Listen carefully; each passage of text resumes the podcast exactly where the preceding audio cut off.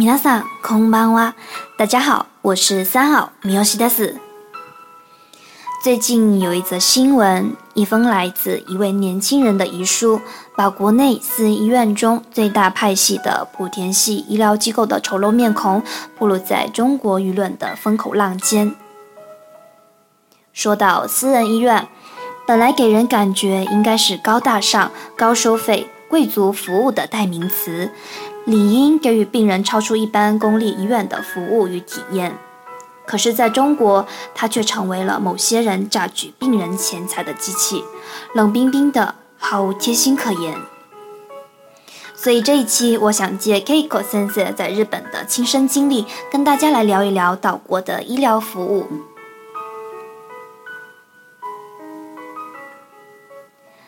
那是 Kiko Sensei 在日本工作的第一年，一个周末的下午。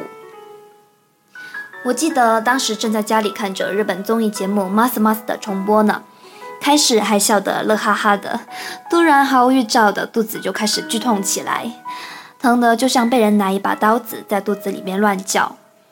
最后我决定打一次 HQQ 棒。在国内也不曾打过的人，在异国他乡拿起电话拨通了幺幺九。在这里说一下，在中国急救电话为幺二零，在日本是幺幺九。接电话的是位年轻男子。はい、消防百十九番です。火事ですか？救急車ですか？救急です。どうしましたか？お腹はすごく痛いんです。すぐ来てほしい。場所はどこですか？ 应该还不到十五分钟吧，已经有人过来敲门了。ごめんください、百十九番です。我艰难地挪着打开了门，然后就没有我的事了。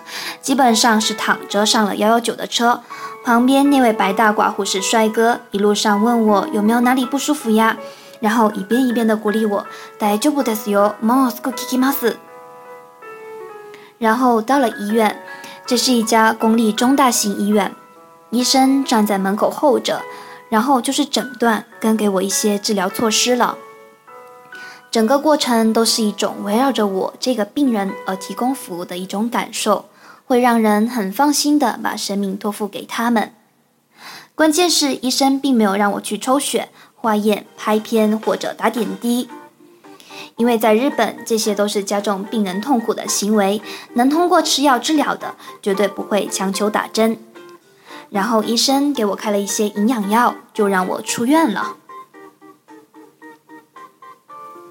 以上就是 Kiko sense 的亲身经历了。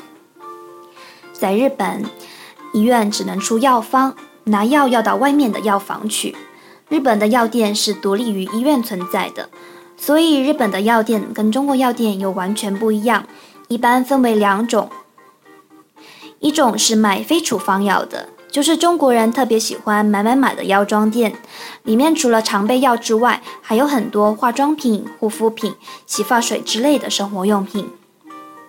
另外一种就是处方药了，处方药又是完全根据医嘱开具的，单位不是盒，而是病人需要服用的天数，所以给出的药都没有包装，而是用纸袋或者盒子装好，分成一份一份的。病人不知道药是什么品牌的，但是吃的药是什么样子，每次服用的量是多少，在回单上都会附有照片跟清单以及服务说明，真是非常的细心。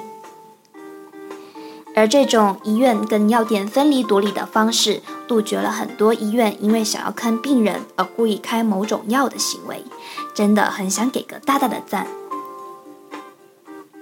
然后大家又可能会问。听说外国的医院都需要预约，是不是特别不方便呢？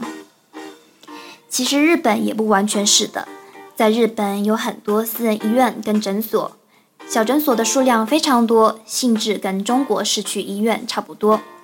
但凡有个头疼脑热的，日本人首先想到的是去诊所先看一看，也不必担心小诊所的质量不过关。因为日本有很多老大夫在累积了一定一定经验之后，都会尝试出来开诊所。日本诊所必定会挂的是各种各样的许可证以及大夫的毕业证。很多小诊所的大夫都是名牌大学研究院出身的，医生的整体素质都是不错的。如果在小诊所判断不清楚的病，医生又会写一封推荐信，附上你的症状跟诊断情况，把你推荐到大医院去，这样就不会大大小小的症状都往大医院跑，挤满了人。诚然，日本是日本的国情，中国有中国的国情，但真的希望我们的国家的医疗能够真正的以病人为中心发展。好了，本期的分享就到这儿。你是否对日本的医疗服务有个大概的了解了呢？好了，我是听我说东印的三号，那么我们下周推送再见。